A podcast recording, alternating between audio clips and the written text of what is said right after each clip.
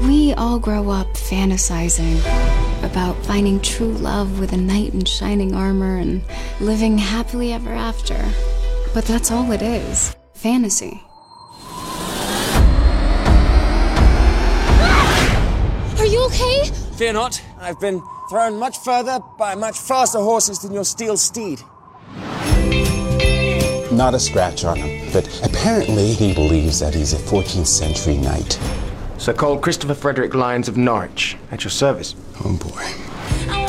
This is all my fault. Where are they playing that lyrical medley? On the radio.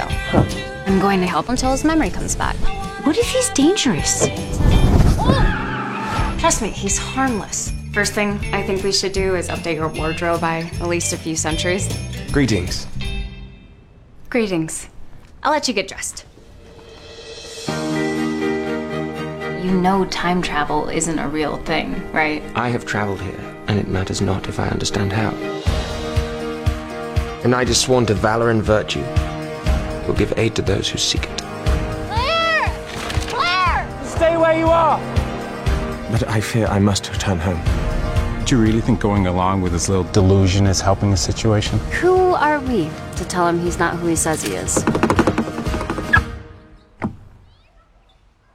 Are you sure you're not a witch? What if Cole really is who he says he is?